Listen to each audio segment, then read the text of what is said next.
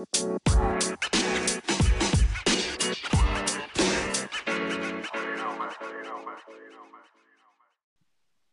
hallo meine lieben Podcast-Freunde und herzlich willkommen zu einer neuen Folge. Ja, auch heute sind wir wieder für euch da und äh, ja, ich bin nicht allein da, auch der Philipp ist heute wieder mit dabei. Ja, wir melden uns hier am späten Donnerstagabend nach dem ähm, Europapokalspiel von Eintracht Frankfurt gegen West Ham United.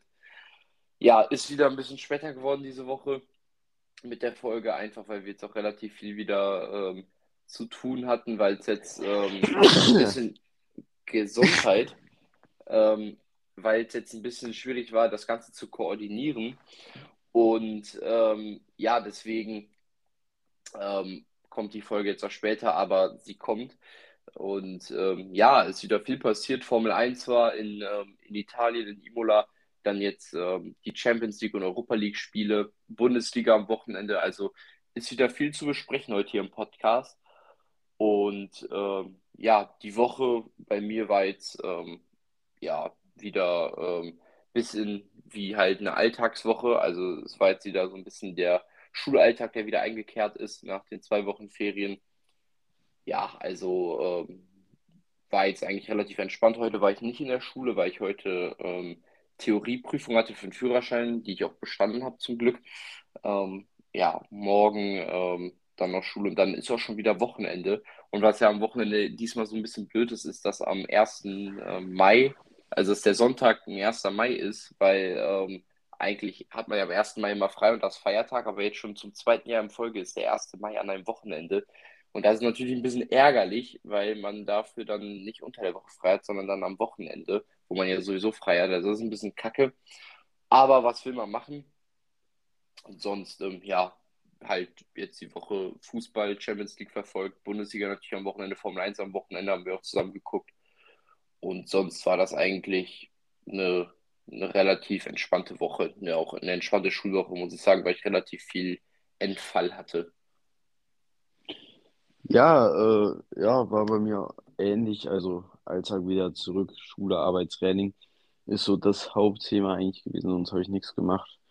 Ähm, ja, war sehr schön und äh, ja, ist dann nach dem Fan natürlich immer ein bisschen hart. Ich bin auch ziemlich müde, aber ja, man kommt wieder rein. Nächste Woche beziehungsweise übernächste Woche starten wir die Klausuren. Ähm, ja, geht's in die nächste Runde, freue ich mich schon drauf. Ähm, aber naja, wird man schon hinkriegen. Ja, das Gute ist dann ja, dass wir dann nach den Klausuren ähm, wirklich nichts mehr haben in dem Schuljahr. Also da haben wir, glaube ich, noch drei Wochen oder so und dann ist das Schuljahr auch schon wieder vorbei. Es geht echt jetzt fix, muss man sagen. Also ich glaube, wir kriegen schon Ende Juni hier in NRW Ferien und dann ist auch schon das elfte Schuljahr abgeschlossen und dann ist dann auch schon in ein paar Monaten unser letztes Schuljahr. Also es ist echt krass, wie schnell die Zeit vergeht.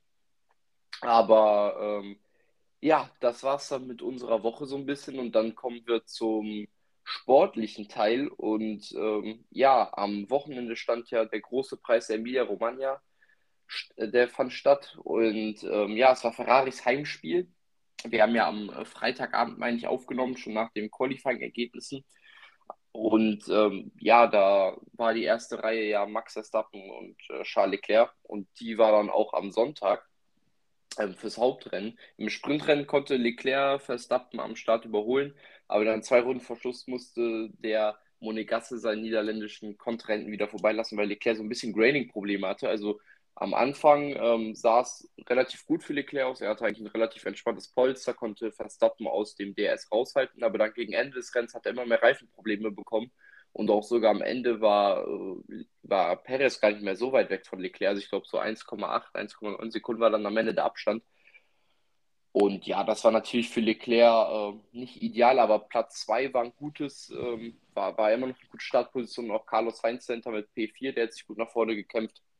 Also aus Ferrari-Sicht war das eigentlich ein ordentlicher Samstag, was man dann vom Sonntag gar nicht behaupten kann. Carlos Sainz musste schon wieder ganz früh sein Rennen beenden. Er wurde da diesmal ähm, abgeschossen sozusagen von Daniel Ricciardo. Er wurde von ihm gedreht und ähm, hing dann ähm, ja, im Kies fest und konnte dann dort nicht mehr rauskommen. Auch weil es geregnet hatte, war es dann ein bisschen schwieriger aus dem Kies rauszukommen. Und Sainz musste jetzt zum zweiten Mal hintereinander das Rennen aufgrund eines äh, Drehers aufgeben. Auch Leclerc hatte keinen guten Start ins Rennen. Er wurde da direkt von Lando Norris und von Sergio Perez überholt. Und dann gab es erstmal eine Safety-Car-Phase aufgrund des Vorfalls mit Sainz. Und Leclerc konnte dann relativ schnell zwar Norris überholen, hat sich aber schwer getan, Perez zu überholen. Es war auch ja am Anfang noch nass, also sind ja auf Intermediates gestartet. Und dann ähm, konnte Leclerc ein bisschen aufholen in der Phase, wo es dann ähm, von den Inters auf die äh, Soft, also auf die Slicks ging.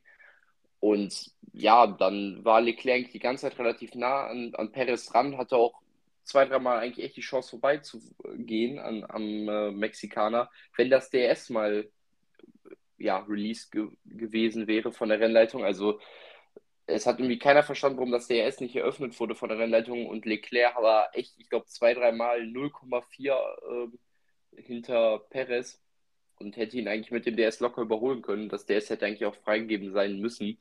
Ja, es war natürlich dann ein bisschen bitter für Leclerc. Er war dann hinter Perez und ähm, wollte dann gegen Ende des Rennens nochmal richtig pushen. War dann auch im DS-Fenster von Perez, weil sie dann nochmal Reifen gewechselt haben und Leclerc den Undercut gegen ihn gemacht hatte.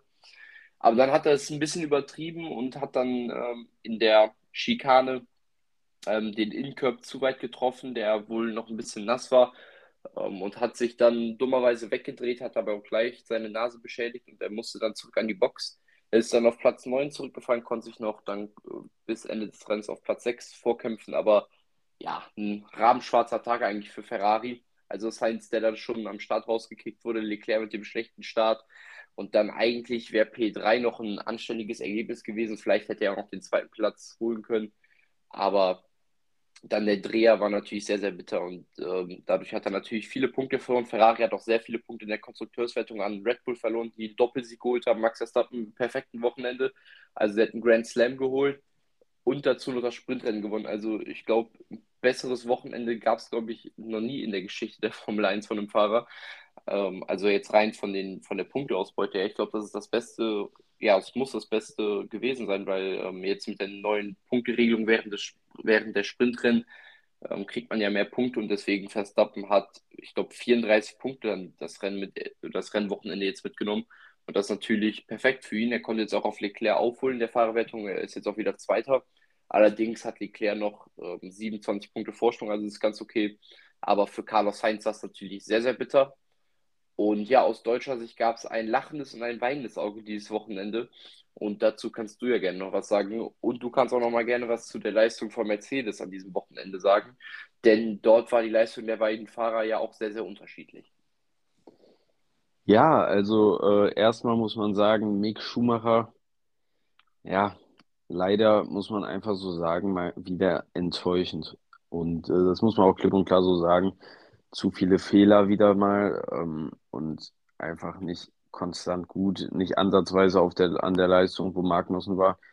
Und äh, ja, das ist dann das nächste Rennen, wo sein Teamkollegen ihn dann am Ende wieder klar in der Tasche hat und Punkte holt und er nicht. Äh, Mick Schumacher ist jetzt mit Latifi der einzige Fahrer im Fahrerfeld, der noch keinen Punkt hat nach vier Rennen, äh, was auch schon nicht so gut ist, vor allem weil der Haas eigentlich weit von Williams ist und selbst in Albon oder auch Aston Martins beide mehr Punkte haben als er. Also da muss er wirklich schon aufpassen und äh, so langsam in die Spur finden, weil sonst könnte das für ihn ja nicht so gut laufen, vor allem auch jetzt schon mit der Vertragsverlängerung von Sainz und Leclerc sind ja auch so diese, diese Sachen zu Ferrari und so ja, ein bisschen verbaut worden für ihn und äh, eine schnelle Möglichkeit wird es da nicht geben, zu Ferrari zu kommen.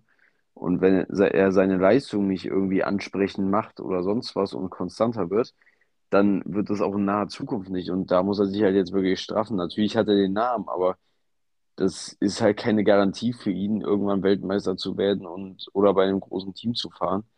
Und äh, wenn er so weitermacht, sehe ich ihn da persönlich nicht. Und er muss, natürlich er noch ein junger Fahrer, aber er hat jetzt mittlerweile eine Saison hinter sich und meiner Meinung nach war da jetzt fast noch kein perfektes Rennen bei. Äh, fast in jedem Rennen eigentlich irgendwo unnötige Fehler, die ihm am Ende dann auch je nachdem Punkte gekostet haben. Und äh, ja, er muss da definitiv eine Konstanz reinbringen. Äh, das Gegenteil dazu war ja der andere Deutsche, Sebastian Vettel, der äh, ja nach einem enttäuschenden Auftrag in Australien ein, ja, muss man schon so sagen, eigentlich sehr, sehr starkes Rennwochenende in seinem Aston Martin hatte. Und dann auch im Rennen einen super äh, äh, super Platz in Punkten geholt hat. Äh, hat das wirklich von vorne bis hinten sehr, sehr stark gemacht. Der Top 10 Platz lag nie wirklich unter Druck. Er hat es die ganze Zeit so die gemacht, hat die Abstände nach hinten und nach vorne ungefähr gehalten. Und ja, er kann wirklich sehr, sehr zufrieden sein mit seiner Leistung, hat seinen Teamkollegen geschlagen, der ebenfalls Punkte geholt hat. Und äh, ja, muss man wirklich sagen, von Vettel hat er super was aus dem Paket rausgeholt. Aston Martin generell muss man dann doch schon sagen, auch mit einer Steigerung, weil es war nicht mehr das Auto, was wir davor gesehen haben. Das muss man schon, das hat man schon gesehen, weil auch wenn natürlich die Bedingungen nicht so gut waren, nur so auch im Trockenen konnte Vettel die Pace halten und vor allem bleiben. Also äh, ganz nur am Wetter lag es nicht. Und äh, Aston Martin hat da anscheinend schon einen kleinen Schritt nach vorn gemacht. Und äh, ja, muss man wirklich sagen, können sie sehr, sehr zufrieden sein. Und äh, ja, dann kommen wir zu Mercedes, dem Hauptteam, der ja auch Aston Martin ausrüstet. Und äh, ja, da muss ich einfach sagen, also meiner Meinung nach liegt es nicht an Team, sage ich so, wie es ist, weil ein George Russell hat einen Platz 4 geholt in den, im gleichen Auto und ein Lewis Hamilton ist halt komplett hingewiesen. War zwar am Ende 13. glaube ich, ne? Ja, genau, 13. Ja, und äh, also schön und gut, das Auto ist nicht auf dem Niveau, was es die letzten Jahre war. Aber George Russell fährt gerade sein viertes Rennen für, beziehungsweise fünftes Rennen für Mercedes.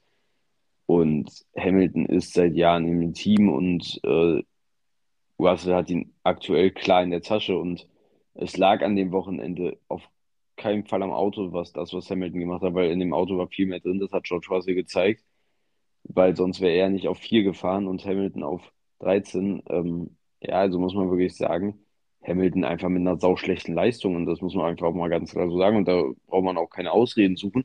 Das war ganz und allein Hamiltons Leistung Natürlich ist das Auto nicht imstande, äh, aus eigener Kraft in die äh, Top 3 zu fahren, außer mit Glück vielleicht. Aber äh, ja, also es lag meiner Meinung nach ganz klar an Hamilton dieses Wochenende.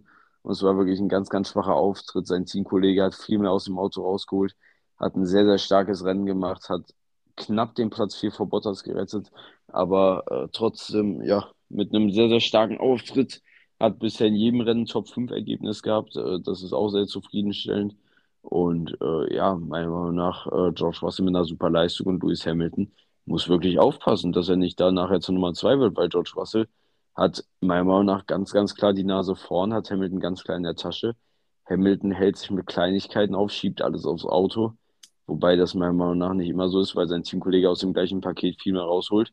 Und äh, ja, jetzt muss Hamilton halt mal damit klarkommen, nicht das beste Auto unter sich zu haben, sondern auch mal einen dritt oder vielleicht sogar viert oder fünf schlechtes Auto, ja, fünf jetzt nicht, aber mal ein schlechteres Auto äh, zu haben und mal einfach ein bisschen mehr zu kämpfen. Und äh, ich weiß nicht, anscheinend kommt er vielleicht mit dieser Situation nicht klar, nicht die Chance zu haben, ums Podium mitzukämpfen. Ich weiß es nicht. Aber es ist natürlich eine ungewohnte Situation für ihn. Und äh, ja, momentan muss ich sagen, überzeugt Hamilton gar nicht und das hat man auch in der Benotung fürs Wochenende gesehen, wurde von allen sehr, sehr schlecht bewertet. Und äh, ja, er muss da auf jeden Fall äh, sich jetzt mal wieder straffen und in die richtige Richtung kommen. Ja, sehe ich genauso. Also, ähm, das muss man ganz klar sagen, dass Russell momentan die Hosen anhat bei Mercedes. Er ist 21 Punkte vor Hamilton in der äh, Fahrerwertung und er hat einen Podestplatz, genauso wie Hamilton. Und er hat Hamilton bis jetzt in jedem Rennen außer in Bahrain geschlagen. Und da war er auch nur knapp hinter ihm. Also Russell bringt auf jeden Fall starke Leistung bei Mercedes. Und wie man auch wieder hervorheben muss, ähm, neben Lando Norris auch, der äh, erneut ein Podium eingefahren hat für McLaren, extrem starkes Rennen von ihm. Und ja, das war aus McLaren-Sicht natürlich wieder extrem stark. Man hat sich jetzt Rennen für Rennen gesteigert. Für Danny Ricciardo war es natürlich bitter, der ist auch äh, vorne gestartet und ich habe so bei Danny Ricciardo so einen Eindruck, dass er eigentlich die Pace von Landon Norris dieses Jahr hat, aber halt dann manchmal einfach das Pech hat. Also ich meine, Bahrain hat er ihn geschlagen, in Saudi-Arabien lag er vor ihm, hatte dann den Motorschaden, in Australien war er knapp hinter ihm und ähm, jetzt hat er halt auch diesen Ausfall gehabt, äh, beziehungsweise diese Kollision mit Carlos Sainz und das äh, wirft ihn natürlich ein bisschen zurück, aber ich, ich muss auch sagen, vor rein von Leistung ist Danny Ricciardo dieses Jahr auf jeden Fall stark. Aber für mich eigentlich der Mann, der ähm, am besten performt hat dieses Rennwochenende, jetzt natürlich neben Max Verstappen, war Valtteri Bottas. Also ich finde es unglaublich, was der Mann aus dem ähm, Alfa Romeo rausholt. Also der Alfa ist natürlich auch deutlich besser in den vergangenen Jahren. Aber äh, der ist Fünfter geworden, war äh, knapp hinter Russell. Die waren äh, echt nah beieinander und haben da auch sicher ein, ein, kleines Battle dann noch geliefert am Ende um Platz 4. Und Bottas, muss man einfach sagen, ist einfach extrem stark. Also der war in Australien, glaube ich, auch Sechster oder Siebter. In äh, Bahrain Sechster, in Jeddah sei rausgeflogen. Aber jetzt drei Top-7-Platzierungen für den schon in, im vierten Rennen, das ist sehr, sehr stark von Valtteri Bottas. Und das gibt ihm natürlich auch Aufwind und lässt ihn natürlich auch sehr gut dastehen. Wenn man das jetzt mal vergleicht mit seinem Mercedes, wo immer nur der, ähm, ja, der Wingman für Hamilton war, wenn man jetzt sieht, dass er ein Team anführen kann, da der erste Fahrer ist, bringt er die Leistung. Also Top-Job von Valtteri Bottas, muss man wirklich sagen. Ja, und ähm, aus Ferrari-Sicht war es natürlich ein sehr, sehr bitteres Wochenende. Ich bin jetzt mal gespannt aufs nächste Rennen. Das ist ja in Miami. Das ist ja so ein bisschen unbekannt. Es ist ja ähm, eine Strecke, die sehr, sehr schnell ist mit langen Geraden. Da würde man jetzt vielleicht direkt denken, dass Red Bull dort sehr, sehr stark sein wird, einfach weil sie sehr, sehr hohen Topspeed haben. Aber ich denke, dass Ferrari ähm, sicherlich dann auch einen breiteren Flügel auspacken wird als jetzt in den ersten drei Rennen, also in den ersten vier Rennen, weil sie dann auch, glaube ich, vermehrt auf Topspeed gehen werden in äh, Miami. Das wird die Zeit allerdings auch zeigen. Was auf jeden Fall jetzt schon mal feststeht für das Rennen in Miami, ist, dass Mercedes Upgrades bringen wird an beiden Autos, also am Auto von Lewis Hamilton als auch am Auto von George Russell. Also da bin ich auch mal sehr, sehr gespannt, ähm, ob Mercedes durch diese Upgrades weit nach vorne kommt. Es wird sich zeigen. Ich finde es auch sehr, sehr interessant, dass Mercedes jetzt schon in Miami die Upgrades bringt und nicht erst in Spanien, weil Spanien ist eine Strecke, die sehr, sehr gut bekannt ist. Und generell ist ja auch Barcelona die Strecke dafür bekannt, ähm, oder ist es ja auch in der Vergangenheit äh, ja, sie ist in der Vergangenheit dafür bekannt geworden, dass dort immer die ersten großen Upgrades kamen von den meisten Autos und von den meisten Teams. Aber ähm, ja, Mercedes bringt jetzt ein Upgrade an der Strecke, die sehr, sehr unbekannt ist, wo sie noch nie gefahren sind. Also das finde ich sehr, sehr interessant. Aber vielleicht bringt es auch was bei Mercedes.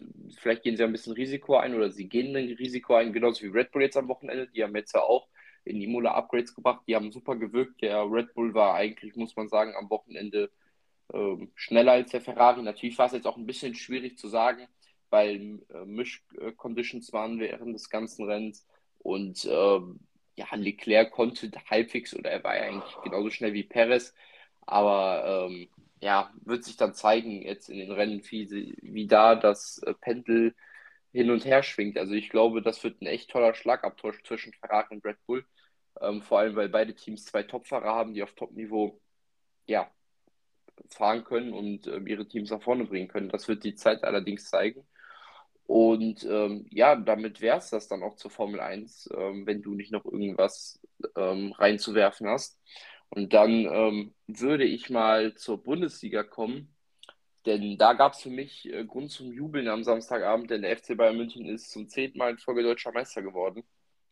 Ähm, nach dem Topspiel und dem 3-1 gegen Borussia Dortmund. Es war finde ich, ein verdienter Sieg für den FC Bayern, denn vor allem in der ersten Halbzeit haben sie Dortmund keine Chance gelassen.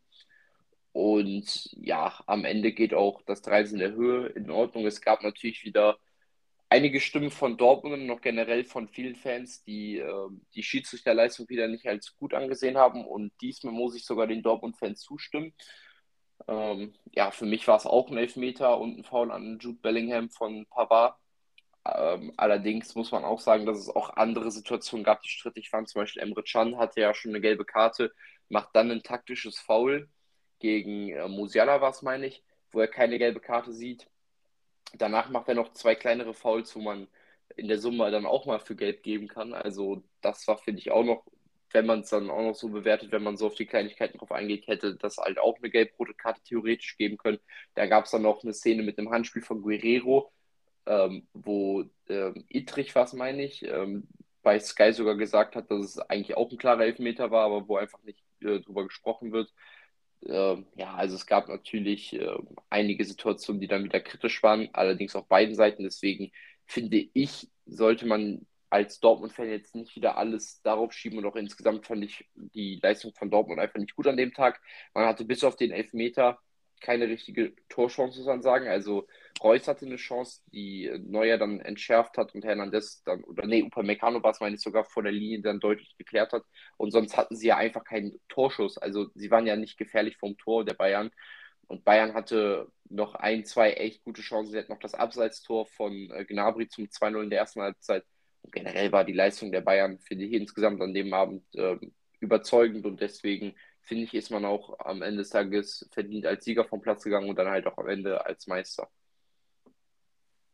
Ja, äh, sehe ich genauso. Also hochverdient für Bayern. Ähm, Macht es jetzt am Ende eh nicht fertig, ob die jetzt, jetzt gegen Dortmund oder im nächsten Spiel Meister werden. Ist jetzt, jetzt eh nichts mehr dran geändert. Es war kein entscheidendes Spiel. Und deshalb natürlich war ein Fehler. Ich habe das Spiel selber nicht geguckt, aber äh, wie ich es gesehen habe, waren es meiner Meinung nach auch die eine oder andere strittige Situation drin, äh, wo man sich sogar streiten kann. Sowas sollte natürlich in so einem Topspiel einfach nicht passieren, weil es einfach ein schlechtes Licht drauf wirft. Und ja, am besten sollten einfach so Fans äh, gar nicht die Möglichkeit kriegen, da wieder irgendwelche Verschwörungstheorien oder sonst was auszupacken. Ähm, deshalb wäre es am besten, wenn man einfach solche Fehler vermeidet und gar keinen Diskussionsstoff liefert. Oftmals kann man das einfach, aber einfach nicht vermeiden und vor allem in so einem wichtigen Spiel da ist man dann eh nochmal eher in der Zwickmühle, ähm, was man jetzt wie pfeift, weil je nachdem kann beides falsch sein. So. Und deshalb, ja, sollte man da jetzt nicht so lange mehr drüber diskutieren. So wie ich es gesehen habe, hat Dortmund generell einfach keine gute Leistung gezeigt. Hat spielerisch nicht auf einem Niveau mit Bayern spielen können. Und äh, ja, wenn du das nicht hinkriegst und dann vielleicht auch Fehlentscheidungen hast, dann hast du aber trotzdem verdient verloren weil du einfach spielerisch nicht auf der gleichen Höhe warst und somit geht der Sieg für Bayern vollkommen in Ordnung. Herzlichen Glückwunsch zur Meisterschaft und äh, ja, hochverdient. Ja, und ähm, dann gab es natürlich auch noch andere Spieler an dem Wochenende.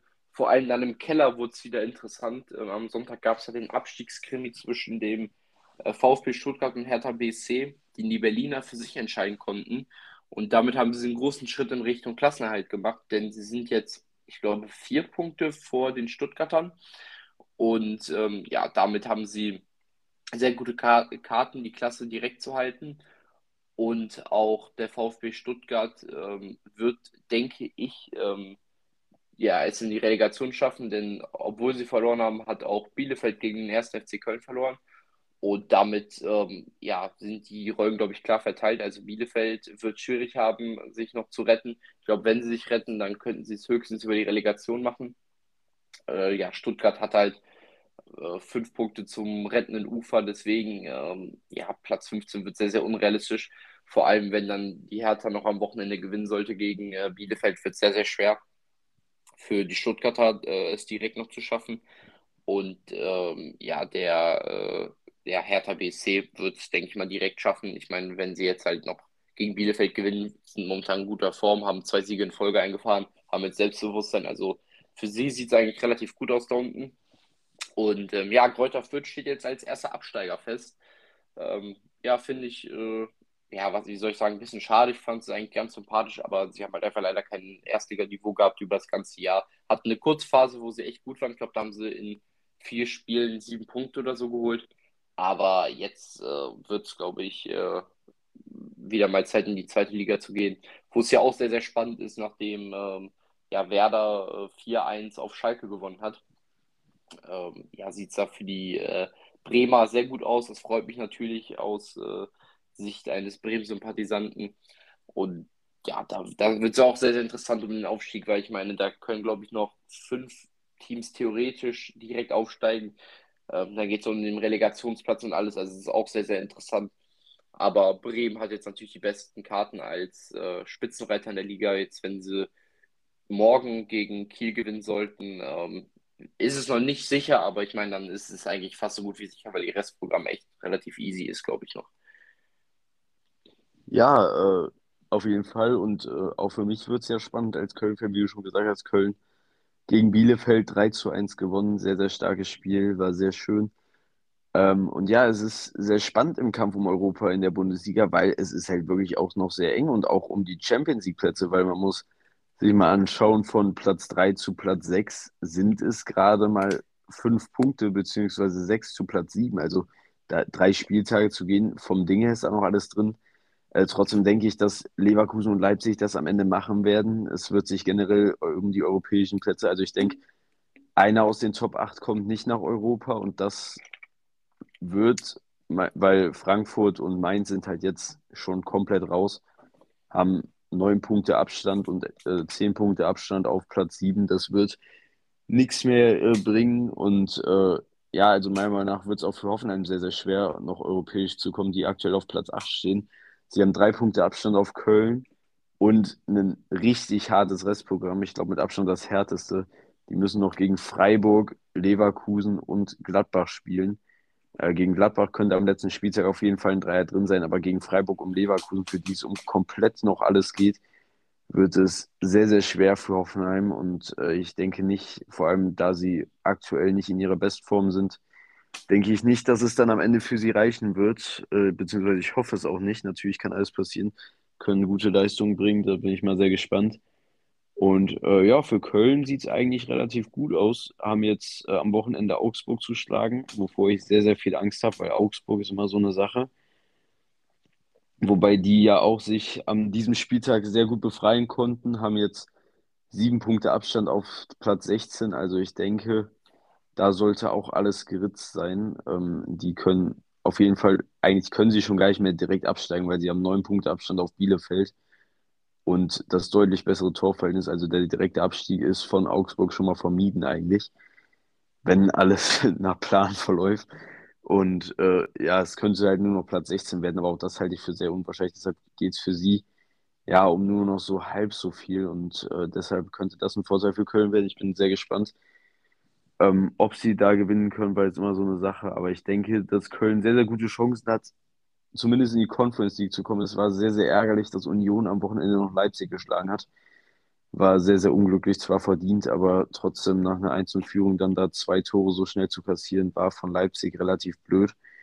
Ähm, sonst wäre Köln Sechster gewesen, selbst beim Unentschieden. Das wäre eine eindeutig bessere Ausgangsposition gewesen. So muss man jetzt hoffen, dass Union irgendwie noch patzt, geht am Fre Morgen gegen Fürth. Da halte ich es für sehr unwahrscheinlich, dass Union da patzt, wobei Fürth auch durchaus gezeigt hat, dass es Mannschaften das Leben schwer machen kann und da durchaus auch ein Unentschieden mal rausholen kann. Dann geht es für Union halt noch gegen Freiburg, das wird relativ hart.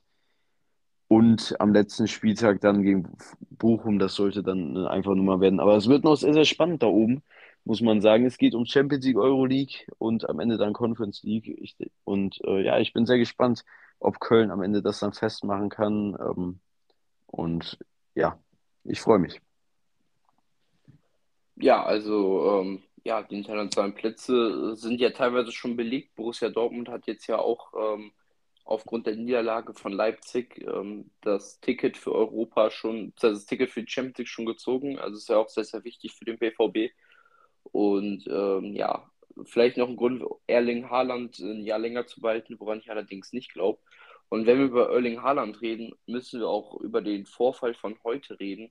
Und zwar über ähm, diese News, dass ähm, Raiola, heißt er, glaube ich, ähm, ich glaube, so wird er ausgesprochen, ähm, sein Manager verstorben sei. Äh, das haben wohl einige italienische Medien äh, berichtet.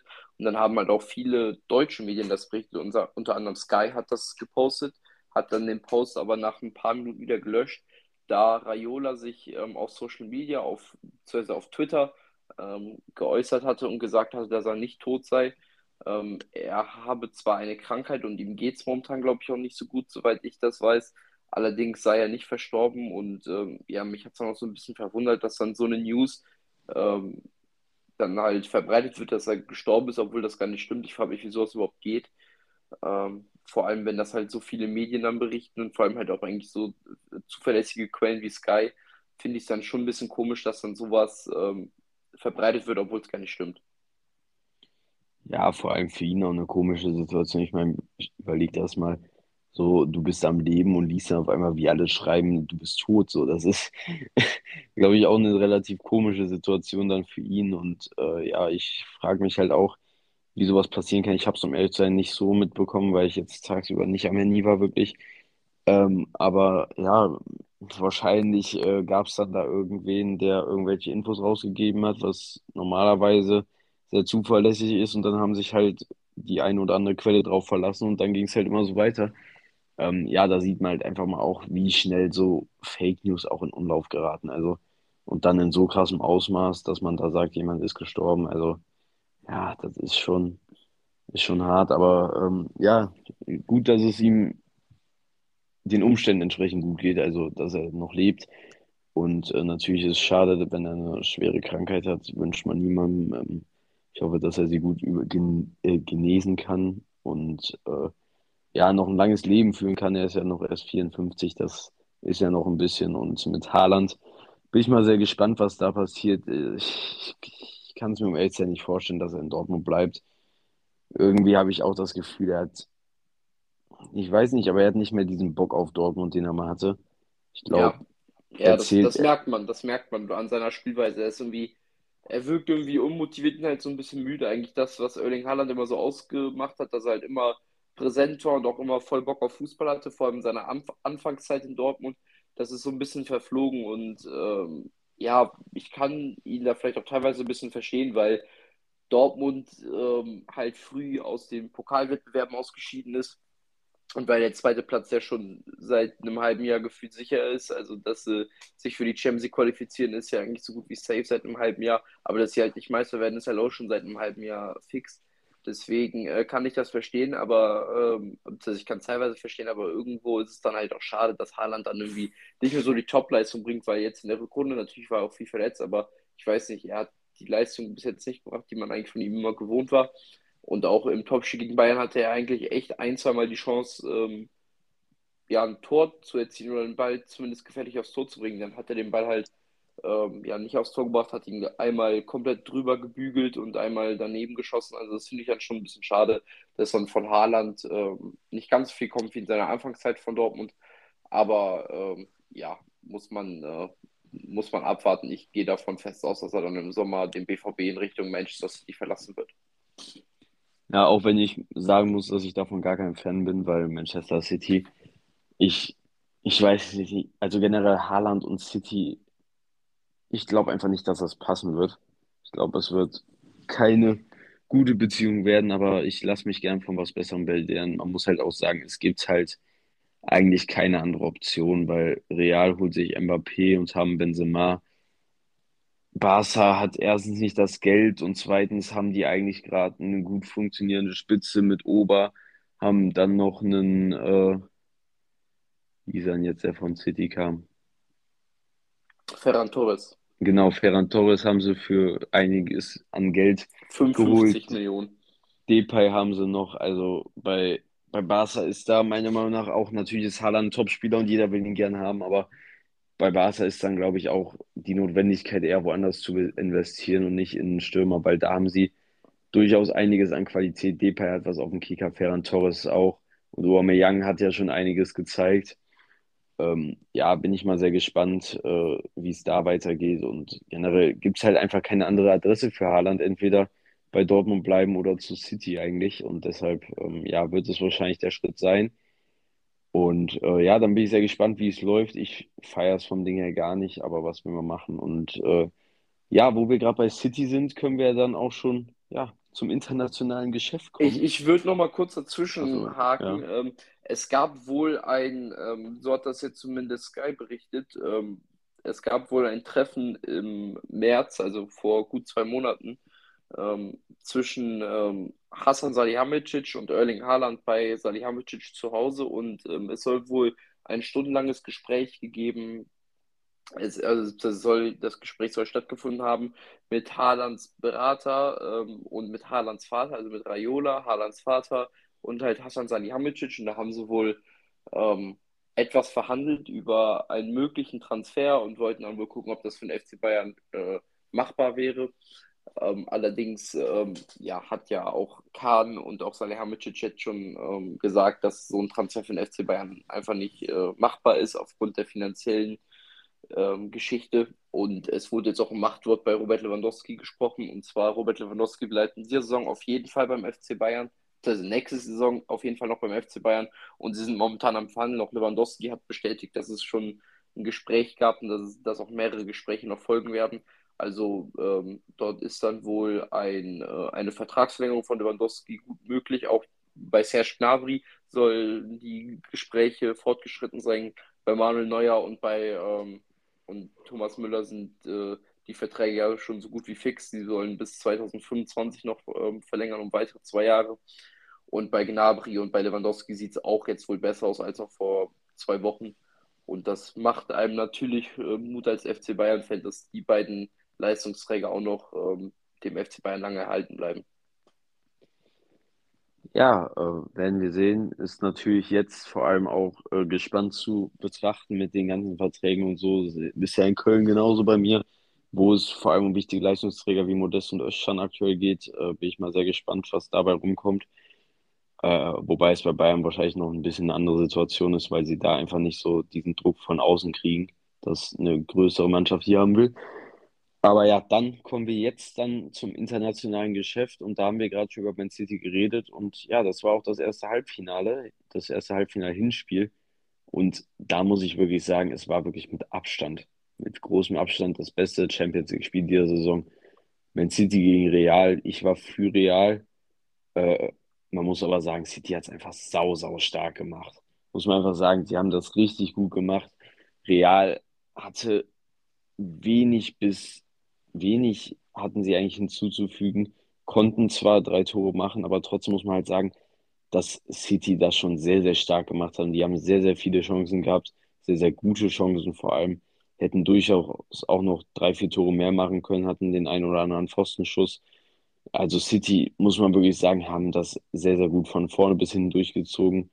Äh, Real hat aber gut dagegen gehalten. Äh, trotz diesem Dauerdruck und der richtig guten Chancen von City konnten sie trotzdem immer wieder entgegenwirken und auch zurückkommen in die Partie und am Ende ja eigentlich eine sehr, sehr gute Ausgangsposition mit einem Torrückstand fürs Heimspiel zu Hause in Bernabeu herausarbeiten. Das ist ja sehr gut machbar für Real auf jeden Fall noch im Rückspiel.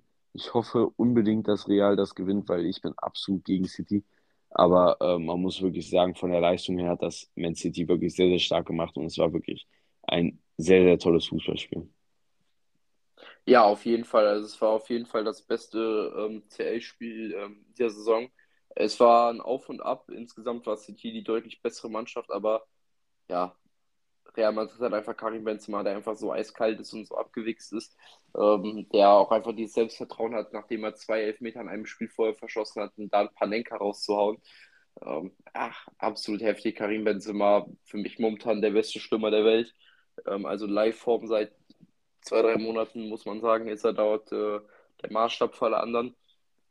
Und ähm, ja, es ist natürlich dann sehr, sehr spannend fürs Rückspiel im Bernabeu Real muss einen Rückstand aufholen. Das haben sie schon oft in der Vergangenheit ähm, ähm, gemacht. Ich meine, im Bernabeu haben sie viele legendäre Schlachten gewonnen.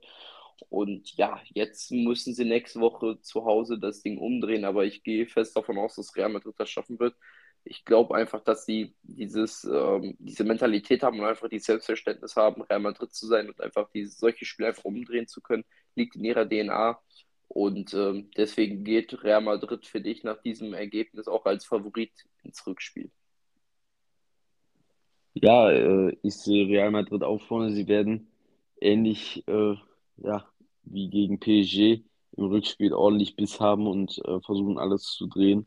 Ähm, ja, muss man mal sehr gespannt sein. Also Benzema, was er wieder abgerissen hat, war wirklich sehr, sehr stark und er wird auch im Rückspiel da bin ich mir sicher, alles daran setzen, Real ins Finale zu bringen. Der ist so geil auf Titel, obwohl er den Titel schon so oft gewonnen hat.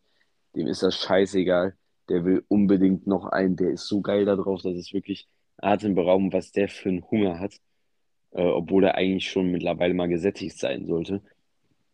Ähm, und ja, ich bin sehr gespannt, wie Real das Rückspiel angehen wird.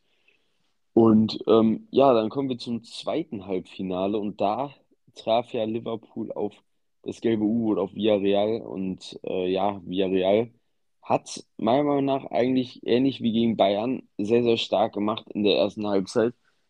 Ähm, ja, dann gab es ein unglückliches Tor, muss man halt einfach auch sagen. Und dann sind sie halt so ein bisschen eingeknickt. So, dann gab es ein schnelles 2-0 und dann hatte Liverpool einfach alles im Griff, hatte noch viele, viele dicke Chancen. Und sie haben einfach ihre Struktur verloren. Nach vorne haben sie auch nichts hinbekommen. Und ja, es ist sehr, sehr bitter gelaufen. Ich glaube, dass es ganz anders gelaufen wäre, wenn sie nicht dieses unglückliche Gegentor bekommen hätten. Dann hätten sie vielleicht noch länger so gut stehen können hinten und äh, Liverpool äh, ja nicht die guten Torchancen geben können, die dann zum Tor geführt hätten. Das hätte durchaus auch 90 Minuten so gehen können und sie wären mit dem 0-0 ins Heimspiel gegangen, was ein immenser Vorteil gewesen wäre, als doch dann klarer Außenseiter auch. Ähm, aber ja, sie haben es trotzdem eigentlich über größtenteils des Spiels gut gemacht, dann am Ende halt ja ihre Struktur verloren. Aber fürs Rückspiel ist es halt jetzt das Problem, dass sie halt alles oder nichts gehen müssen. Sie müssen hinten aufmachen, sie können sich nicht hinten reinstellen. Sie brauchen zwei Tore und das wird gegen Liverpool in der Form sehr, sehr schwer. Ja, auf jeden Fall. Also ähm, ich sehe da für Villarreal auch kaum Chancen ins Finale einzuziehen. Ja, aber ich meine, sie haben jetzt eigentlich schon zwei große Weltfußball mit äh, Juventus und Bayern rausgekegelt und ähm, ja, ich fand, sie haben halt einfach sich hauptsächlich aufs Verteidigen konzentriert, was natürlich auch logisch ist, aber insgesamt war das einfach zu wenig und Liverpool hat die Partie auch hochverdient gewonnen, muss man sagen. Und ähm, ja, heute in der Europa League sah es dann für die deutschen Clubs, die ja noch international vertreten sind, sehr gut aus. Und ähm, es ist wirklich sehr wahrscheinlich oder sehr gut möglich, dass wir zwei deutsche Mannschaften im Finale der Europa League sehen. Denn RB Leipzig konnte zu Hause gegen äh, die Celtic Rangers 1-0 gewinnen und ähm, auch Frankfurt konnte ihr Hinspiel gewinnen. Ähm, ja, nach, ich glaube, 49 Sekunden traf schon Ansgar Knopf per Kopf gegen, ähm, gegen die Hammers. Und ähm, ja, das war natürlich sehr, sehr wichtig für die Frankfurter. Dann hat man äh, den Ausgleich bekommen in der ersten Halbzeit, aber Kamada konnte dann, ich glaube, in der 54. Minute war es, das 2-2 und damit den goldenen Treffer erzielen. Und ja, damit haben beide deutsche Mannschaften eine sehr gute Ausgangsposition ähm, fürs Rückspiel. Ähm, Frankfurt natürlich noch ein bisschen besser als Leipzig, weil Frankfurt schon auswärts gespielt hat und gewonnen hat, während Leipzig noch nach, ähm, nach, nach ähm, Glasgow es, meine ich, ähm, ähm, fahren muss. Celtic Rangers, ja, die sind, meine ich, in Glasgow. Und ja, es ist natürlich sehr, sehr sehr, sehr gut für, für, ähm, für beide Mannschaften und es wäre natürlich schön, ein rein deutsches Finale zu sehen. Nachdem ja man 2013 rein deutsches ähm, Champions League-Finale hatte, äh, wäre es natürlich schön, rein deutsches Europa League-Finale zu haben, 2022, knapp zehn Jahre nach dem ähm, deutschen Champions League-Finale. Ja, äh, es wäre sehr wichtig, auch mal für äh, deutsche Mannschaften nochmal einen internationalen Titel zu holen, auch wenn es die Euroleague ist. Aber es gibt halt nur den FC Bayern, der die CL geholt, der die CL so holt und sonst gab es ja viele Jahre eigentlich nichts anderes und deshalb wäre es sehr, sehr wichtig, dass nochmal eine deutsche Mannschaft äh, die Euroleague holt und vor allem mit zwei dann gleich. Das wäre sehr, sehr schön und äh, ja, dann bin ich mal sehr gespannt. Äh, ich sehe die Ausgangsposition für beide ziemlich ähnlich. Frankfurt natürlich mit dem Heimspiel, wobei man sagen muss, dass Frankfurt sich trotz der starken Kulisse heim eher schwer getan hat als auswärts, muss man einfach so sagen. Und sie haben aber die Heimkulisse, sie haben aber dafür den deutlich schwereren Gegner, glaube ich, weil Leipzig, hat man heute schon gesehen, haben die Glasgow Rangers äh, ja sehr dominiert, hatten 72% Ballbesitz. Und äh, ja, deshalb denke ich, auch wenn sie auswärts spielen, dass sie das deutlich einfacher Los haben und äh, dann am Ende die Ausgangsposition für beide ziemlich ausgeglichen ist. Für Frankfurt wird es, glaube ich, sehr, sehr schwer für, gegen West Ham, aber ich denke, dass mit den Fans, mit dem Push und vor allem mit dieser Führung aus dem Hinspiel im Nacken sie es schaffen werden und äh, Leipzig wird, denke ich, auch durchkommen und dann werden wir das rein deutsches Finale in Sevilla sehen und was da abgehen wird, also ich mag es mir gar nicht vorstellen. Ich mag es mir wirklich gar nicht vorstellen. Ähm, das wird, also in Sevilla da werden Glaube ich, das wird, glaube ich, der zweite Ballermann. Ja, das ist natürlich sehr gut möglich. Also wenn Frankfurt ins Finale einzieht und das Ding dann noch gewinnt, dann ähm, ist in Sevilla, glaube ich, die ganze Stadt voll mit Frankfurtern. Es würde mich auf jeden Fall sehr freuen, wenn die Frankfurter das Ding machen würden. Und wenn sie dann den Pott nach Hause mitnehmen würden. Also das wäre natürlich sehr, sehr cool.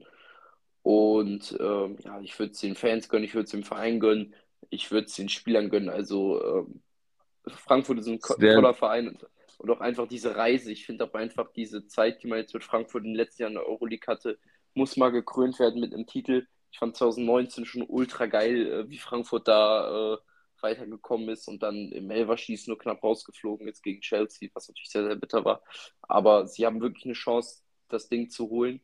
Und ähm, ja, das wäre eine unglaubliche Geschichte. Einfach nachdem man Barcelona rausgekegelt hat, wenn man dann ähm, das Ding gewinnt, das wäre natürlich äh, unfassbar.